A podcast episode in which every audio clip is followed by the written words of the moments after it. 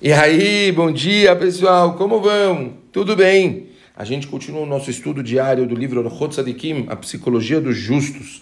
Estamos no capítulo que a gente fala a respeito da alegria e estávamos mostrando alguns estados, algumas, algumas situações onde a gente tem que fortalecer mais a nossa sensação de alegria, onde a gente demonstra a nossa confiança plena em Akadosh Baruch Hu, e a consequência dessa confiança plena em Akadosh Baruch Hu é a alegria que a gente sente. E falamos ontem a respeito da saúde, como é importante a gente basear, quer dizer, a gente entender que é, o ser humano ele tem obrigações a respeito da sua saúde, ele tem que correr atrás, ele tem que se preocupar em estar sempre é, saudável, em se alimentar de uma forma correta, adequada e ter todos os pré-requisitos necessários para que ele possa cuidar do corpo, que é um presente que a Kadosh Baruch deu para ele. E dissemos que uma pessoa que ele cuida da saúde, uma pessoa que cuida disso, ele acaba naturalmente estando feliz que ele vê o presente que a Hashem deu para ele,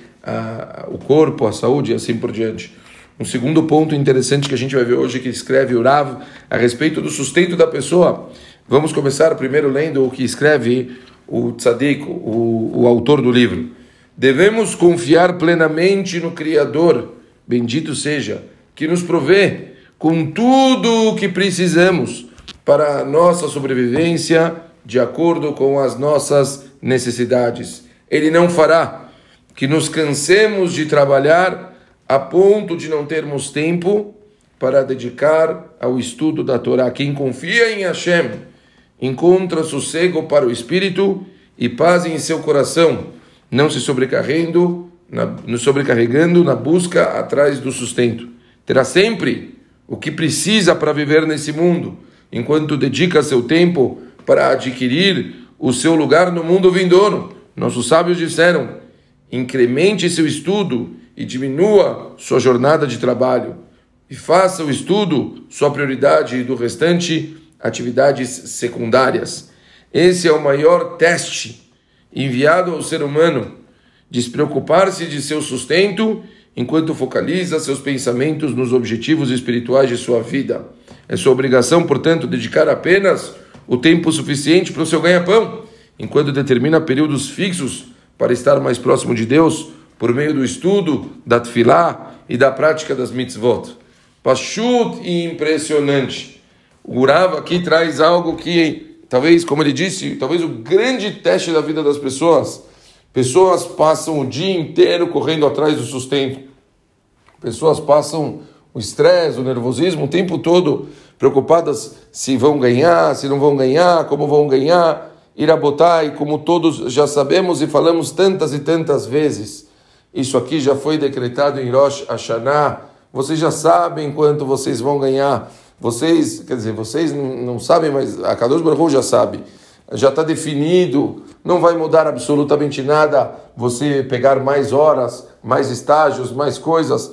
Tudo isso já foi definido por Akadosh Baruch para a gente. Portanto, o nosso papel é a gente se organizar de uma forma que a gente possa, ao mesmo tempo, fazer o necessário para recebermos o nosso ganha-pão. É necessário, o homem precisa fazer seu esforço, mas, principalmente, a gente separar tempo para poder. Eu vejo todo, todo mundo que eu converso, realmente, pessoas acreditam em Hashem. Eu fico feliz, vejo que pessoas acreditam, pessoas têm o trabalho, muitas vezes falam: Olha, fiz meu esforço, tem que deixar a mão de Hashem. Isso tudo é brilhante e eu fico feliz de ver quanta gente está conseguindo vencer esse Yetzerará. Porém, não adianta a pessoa fazer e ter essa fé e todo o tempo livre, ou seja, o tempo a mais, em vez dele usar esse tempo, como escreve o livro, para rezar um pouco mais, para poder estudar. Por que a gente pega tanto no pé do estudo? Porque o estudo, fora obviamente a conexão direta com a Kadosh Baruch Hu, o estudo faz com que a gente aprenda, a gente aprenda os caminhos de como a gente deve se comportar, de como a gente deve lidar com as situações, de como a gente pode melhorar espiritualmente e obviamente também fazendo mitzvot. Portanto, vejo todo mundo preocupado na agenda com o é, fazer personal, o futebol da semana, o, as pessoas que gostam, o almoço entre amigas da semana, tudo isso, todo mundo se preocupa, mas será que a gente tem a mesma preocupação com essas coisas com os shiurim, para fazer aulas de Torá, para a pessoa poder realmente eh, poder ter um horário fixo que ela vai fazer uma mitzvah, que ela vai fazer rested com os outros, ajudar pessoas, fazer diferença na vida dos outros. Isso a pessoa deve se organizar também. Quer dizer, toda a ideia é que a pessoa dê o devido valor para a Torá e para as mitzvot, que a pessoa ela possa realmente ter horários fixos.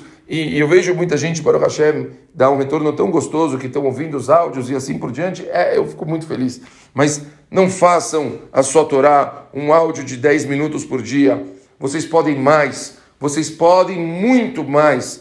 Deve separar tempo para você marcar um Havruta, você estudar com uma pessoa particular, Torá. Se você conseguir fazer, se, fazer isso todos os dias, melhor. Mesmo que períodos curtos, às vezes meia hora, às vezes 20 minutos e quem sabe, com muito esforço, uma hora. Mas pessoal, Quanta diferença! Não é diferença só de qualidade, de conteúdo, mas com certeza qualidade espiritual, da pessoa ela conseguir com o tempo reconhecer e ver o quão a Kadosh Baruch está perto dele e quanto a Kadosh Baruch decide e ajuda na vida dele. E essa pessoa com certeza vai se tornar uma pessoa muito, muito mais feliz. Então, a pessoa ela deve sim estar é, tranquila, entender que o sustento dela é de Akadosh Baruch é uma das três chaves não tem como você influir. Tudo é Hashem. A Kadosh Baruch vai decidir quando você vai ganhar sim. Você pode aumentar a sua carga horária, mas isso não vai mudar o quanto foi programado para você ganhar esse ano.